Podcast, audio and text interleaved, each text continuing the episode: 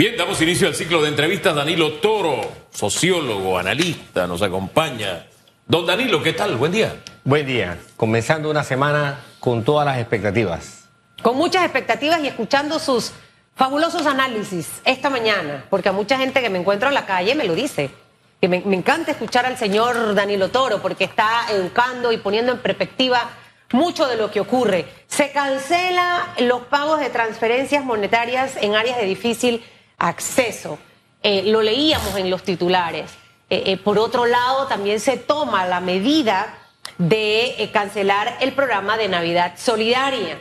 Pero comentaba yo que hay otros temas, Danilo, Danilo, en la palestra, que pueden ser un poco más importantes, por no demeritar estos, como lo son el presupuesto general del Estado, por ejemplo, el tema de salir con una política de, de ahorro precisamente luego de todo este casi mes porque hoy, 20 días, a que aprobaron los diputados, y días después fue que vinieron las jornadas de protestas. Eh, ¿Cómo es esa radiografía que hace de, ambas decisiones que toma el gobierno? Suspender en áreas de difícil acceso el pago de estos subsidios, cancelar el tema de Navidad Solidaria y todavía se mantiene con signo de interrogación qué va a ocurrir con el presupuesto del Estado. Bien, sí, hay varios signos de naturaleza económica que están apareciendo y van a aparecer producto de que Panamá está en un desequilibrio económico significativo. Lo más probable es que nosotros lleguemos con un déficit fiscal a fin de este año de entre 4 y 5%. Eso me lo han dicho ya varios entendidos eh, en la materia, varios eh, economistas lo que se representa un problema significativo para Panamá, porque esto es un indicador de la condición de la salud económica panameña, ¿no? Y este es uno de los, de los signos que utilizan las calificadoras para precisamente evaluar nuestra sanidad económica.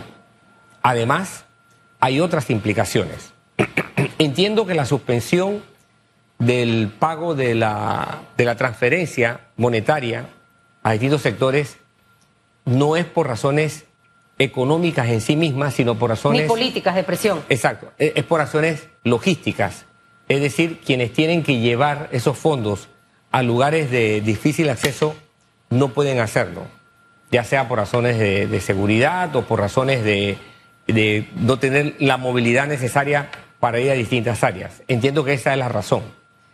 Pero en el fondo sí hay una serie de señales de preocupación. Hay una alerta en materia económica por varias razones. Tenemos esa, tenemos en perspectiva el, desempleo, que va a seguir aumentando. Eh, también tenemos el hecho de que, como dije, Panamá pues va a tener que enfrentarse a un déficit difícil de enfrentar. Y por supuesto está lo que tú planteas, ¿no? El presupuesto de la nación un presupuesto que se va a tener que encontrar con realidades. Nótese que el presidente dijo en su última aparición en los medios que colocaría los pagos hechos por la minera en una cuenta aparte. Es decir, el Estado no está haciendo uso de esos fondos, de esos fondos hoy día. Es decir, que no se va a tocar ese dinero. Exacto. Ahora, mucha gente, Danilo, y ahí lo interrumpo, decía, no entiendo para qué dejarlo guardado. Pero luego yo también decía, si lo usa es malo y si no lo usa también es malo. O sea, hemos llegado a, ese límite. ¿La decisión le parece a usted acertada en este momento tan conflictivo y en una semana crucial en donde la Corte tiene todo en sus manos para el 21-22 de noviembre? Nos explicaba ayer el director de...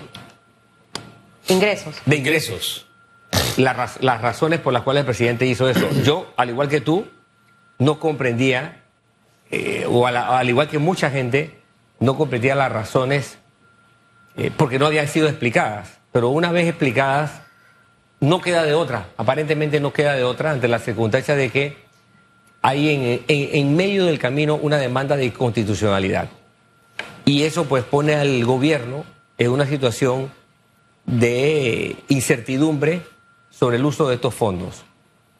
¿Qué significa todo esto? ¿Ok? Vamos a tener un cierre de año con, con contravenciones, con noticias adversas en materia económica. Y lo que es peor, vamos a tener un inicio de año con un rumbo económico cargado de incertidumbre, no solo por el hecho de que todas las elecciones traen ese problema, todas las elecciones rutinariamente traen el problema de aguante de inversión, eh, pausa, eh, prudencia. Los, los inversionistas suelen, tener, suelen tener esta conducta cada trimestre anterior a las elecciones. Se aguanta la cosa. Pero a esa tendencia natural se le suman todos estos problemas, con lo cual vamos a un problema económico significativo, con el agravante de que el, el agro va a estar en sus peores momentos por el problema del el fenómeno del niño. Mire, todas las mañanas acá comenzamos tratando de inyectar esperanza, fe, ánimo. Pero eso no quita que tengamos que hablar de una realidad que es cruda, que es dura, y que lo que estamos viviendo en este momento no es sino la antesala de todo eso que usted nos acaba de decir.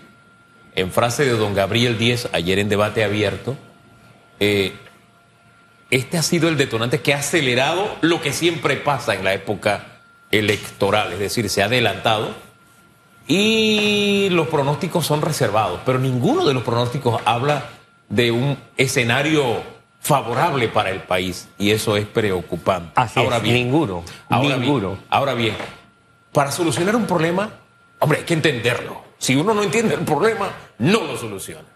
Entonces, cada vez que se habla de lo que estamos viviendo, dice, ah, la culpa del presidente por el contrato minero. Entonces yo quiero eh, tratar de, poner más aún los pies sobre la tierra, y la tierra y la realidad. Yo puedo estar equivocado, pero yo veo aquí dos problemas. Uno es el tema del contrato minero, que ya tiene un curso de solución, ¿verdad? Y el otro son las protestas violentas, porque un bloqueo de una vía, cualquier acción que yo emprenda que afecte o violente el derecho de otro es violencia. Entonces, para mí ese es otro problema. El tema es, y me dejó preocupado, que ayer se decía, este es el principio, entonces me quedé pensando, ¿será que esto va a seguir? ¿La violencia va a seguir? Porque todavía me resuena en los oídos un dirigente magisterial que decía, hasta que no cierren la mina, no regresamos a clase. Yo me quedé, wow, entonces no regresaremos en siete, ocho años. Porque la mina no se cierra y que, hey, se cerró, adiós. No es así.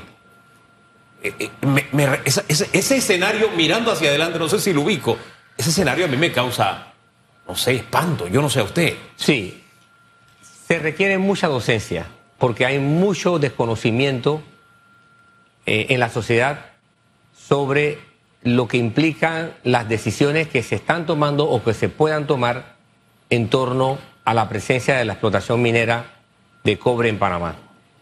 Mucha, mucha, no solamente hay desconocimiento, sino que hay algo peor que el desconocimiento. Fíjate, hay algo peor que la ignorancia. Y es el supuesto conocimiento, que en comunicación, que de eso saben ustedes más, mucho más que yo, se llama desinformación. La desinformación es peor que la ignorancia. Así es que eh, se requiere mucha información para que la gente pueda asumir decisiones y actitudes que le sean lo más convenientes posible. Efectivamente, no hay muchas buenas noticias para este fin de año y para el principio del próximo año. Y hay que generar mucha creatividad para enfrentar los retos del próximo quinquenio. Ya yo veo venir los problemas del quinquenio contundentemente. Comenzamos, como dije, con un fenómeno del niño que nos va a crear un reto significativo en el, ámbito agropecuario. Para que tengamos idea, lloverá a mediados del próximo año, para dejarlo así de clarito. Así es. Continúe.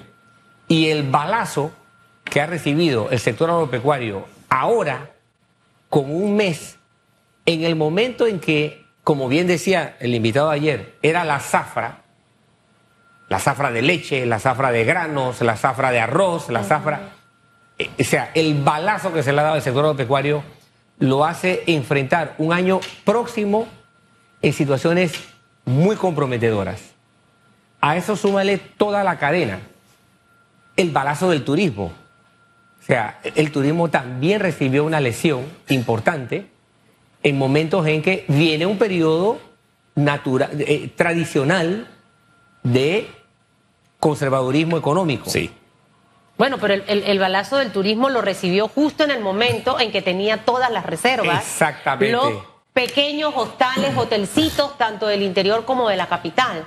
Ahora, con un balazo que empezó a darse pasado el 20 de octubre, eh, que empezó días después, luego de aprobado en la Asamblea, porque después fue cuando fue sancionado por el presidente y aparece en Gaceta Oficial. Eh, ¿Cómo va a ser ese inicio de año ya con, con- con ese golpe que ha recibido? Y que a mí me causa a veces eh, algo de risa cuando veo a los candidatos presidenciales hablar, que a muchos no les creo, o casi a la mayoría, como panameña. Eh, y, y pensar, te puede tocar a ti esto recibirlo. Claro. Te, claro. puede, te puede tocar a ti y, y- y tendrá la, la- la capacidad de salir. O sea, esto a lo que se va a enfrentar el próximo presidente de la República de Panamá va a ser complicado Claro. y puede causar una decepción más todavía en la población panameña. Claro. En el, en, en la en el fondo, en la estructura social, está la economía. ¿Ok? Y la condición económica suele ser motivo de frustración, depresión o alegría del ciudadano, de la persona, del ser humano. En condiciones de una decisión electoral, todavía lo es más. Ustedes acaban de dar la noticia de lo que ocurrió en Argentina. Argentina es un país, wow, de los más ricos del mundo. Cuando digo de los más ricos es que Argentina tiene todo, todo. Produce comida para alimentar a medio mundo, eh, tiene unos lugares preciosos para tener un turismo eh, eh, perfecto. Fue, imagínense, fue el primer país latinoamericano y si no me equivoco uno de los primeros, si no el primero, está entre los primeros tres países del tercer mundo en tener premio Nobel, tiene cinco premios Nobel en temas tan difíciles como medicina. Argentina tiene de los mejores escritores de, de lengua hispana, es decir, es un país que lo ha tenido todo. Y miren la situación a la que Argentina ha llegado, pasando por una situación económica que ha llevado a ese país a tener, como dijo su candidato anoche, a la mitad en pobreza y al 10% en indigencia. Y estamos hablando de tal vez el país más rico de América Latina y más estudiado de América Latina en términos históricos. Entonces, nosotros vamos a ir a un evento electoral con estos condicionamientos económicos que agravan la convivencia pacífica. Así que mezclando tu pregunta con la de Hugo, el riesgo de violencia para el próximo año sube, porque vamos a estar en, una, en un condicionamiento económico muy comprometedor. Bien. Y la gente si no tiene paciencia es en dos órganos, el estómago y el bolsillo. Bien. Lo, lo- lo hermoso de la palabra análisis significa separar en partes. Por eso me encanta conversar con usted, ¿no? Porque usted se dedica a eso y separa las cosas en partes. Y, y así uno Así le es. encuentra una solución más sencilla a las cosas. Uno no se tuperea, como decía mi abuela. ¿no? Exacto. Cuando si no hay uno- separación de las partes, no, hay análisis. No, no, no. Así Entonces, es. eso a mí me encanta. Entonces, partimos hace un segundo diciendo, hombre, aquí está el problema del tema del contrato ley. Eso está en su camino, ¿verdad? Entonces ya, ya ahí no tengo necesariamente que meterle muchas neuronas, ¿verdad? Eso tiene su curso, ¿verdad? Pero hay otro problema, que no necesariamente está ligado, ah, o sea, tiene otras, tiene otros cordones umbilicales, no solamente está ligado con el contrato de la minera, que es el cierre de calles. Para paliar un poco todo ese panorama que usted nos ha pintado, que viene para fin de año y para el otro año, y fíjese cómo lo decimos, con una sencillez tratando de ayudar al gobierno, ¿no sería conveniente que el gobierno dedicara toda su capacidad creativa, todos sus talentos reunidos, e incluso llamar a otro, para que el otro problema, que es el cierre de las calles, esa violencia, atender ese problema para destrancar el país, sabiendo que ya el otro problema va andando? No. En, en la base del problema del cierre de calle hay tres elementos Ajá. que lo separo. Ajá. Uno de carácter cultural, otro de carácter socioeconómico y otro de carácter político. El de carácter sociocultural eh, se debe a que nosotros nos hemos ido haciendo cada vez más una sociedad violenta. A tal punto que hemos tolerado un acto violento como un elemento más del paisaje. Cerrar las calles en Panamá es un acto violento, pero un auto, es, es una conducta que se ha ido normalizando. En sociología se habla de normalización cuando usted hace de algo malo una costumbre. Así como, por ejemplo, nos hemos ido acostumbrando. Y la costumbre se hace ley, mire qué triste. Efectivamente. Disculpe. No, no, pero es así, la costumbre se hace ley. Y creemos que la ley, eh, que, que las leyes injustas deben mantenerse como si fueran leyes que nos van a beneficiar. Cuando siempre partimos del hecho de que el beneficiario soy yo. Salga a la calle a conducir. Y por ejemplo, en este país es imposible, imposible cumplir con las normas de tránsito. No importa todo el ánimo ese positivo que usted se quiera poner, Susan. Usted toma el timón de su auto y usted no va a poder cumplir. ¿Por qué? Porque una de las primeras normas de tránsito es mantener el espacio entre su auto y el que está delante. Exacto. Y usted no lo puede cumplir. Porque, le si, porque si usted decide no, no, no aproximarse violando esa norma, alguien siempre se va a meter. Y, va a hacer que usted o él quede violando la norma. Y eso se ha normalizado. Bueno, eso desafortunadamente que ocurre en materia de tránsito, ocurre de de peor forma en materia de movilidad con el cierre de calles. Y eso lleva a elevar el volumen de la violencia. Porque siendo un acto violento en sí mismo que hemos tolerado durante décadas y décadas y décadas, tiene su historia, tiene su causa, la desatención. Pero no por eso, por mucha comprensión que haya, no tiene por qué haber aceptación. Porque es una, es una violencia. Entonces, ese hecho lleva a otro a subir el volumen y ya vimos la consecuencia. Porque usted no sabe cuál es la condición de cada, de cada persona. Y puede aparecer alguien que en un momento determinado reaccione y ponga en riesgo la vida de las personas. Eleve el volumen de la violencia. Exacto. Pero no hay nadie que le baje el volumen a la violencia. Claro. Porque es otra de las cosas que en esta mesa, y sé que nos mandaron a cambio, pero rapidito nos decían nuestros invitados la semana pasada, que esperaban luego del discurso del presidente Laurentino Cortizo que la ley se hiciera cumplir por todos los acontecimientos que hemos estado viendo donde el resultado es el pueblo contra el pueblo. Ya veamos lo que pasó ayer en el sector de Puerto Armella. Entonces, ¿hasta dónde debemos eh, eh, estar sin una autoridad firme? con poder de decisión que brinde seguridad al resto de los ciudadanos de este país. Pero aquí hay que ser realista, Susan. Es que este gobierno no puede. Ahora, él no, ¿No puede, qué? No puede ser firme porque no tiene las condiciones para ponerse de pie. Su debilidad es estructural. Y no es estructural por lo que está ocurriendo ahora en torno al problema de la mina, de la minería de, cobre. Sí. Es estructural desde el momento de su nacimiento. Por eso es estructural su debilidad. Ahora bien, e, ese, ese detalle es interesante, ¿no? No puede, pero debe poder. ¿Por qué? Claro. Porque las autoridades están instituidas para cumplir y hacer cumplir las leyes. Claro. Y al sentirme limitado de que no puedo, debo preguntarme. Fíjese, aquí tratamos de ser bien docentes en eso y ayudar al gobierno. ¿Por qué no puedo?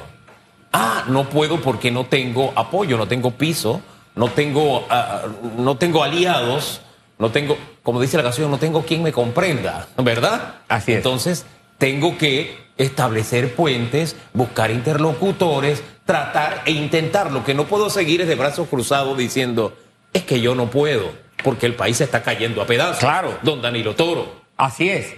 Y ahí es donde, ahí donde se necesita la intervención de tomadores de decisión con una nueva forma de observar y entender la realidad. El problema, es, el problema de fondo para un tomador de decisión es cuán cerca de la realidad él está. Y desafortunadamente una dinámica de los tomadores de decisión es exactamente en momentos de crisis alejarse de la realidad. Porque se blindan, se llenan de escudos, se forman, se- buscando estabilidad, escuchan un coro que le diga, no, no, no, vamos, vamos, usted... no, y es no, saludable alejarse. no, Eso no lo puedo hacer yo cuando no quiero ver a alguien o, o- o- o- o seguir una relación de amistad o laboral y me alejo. Pero Qué en buena un- pregunta. Pero en un La- la- presidente. En la vida hay, hay momentos en que uno tiene que poner todo el, apagar el tablero para, rea- para recargarse.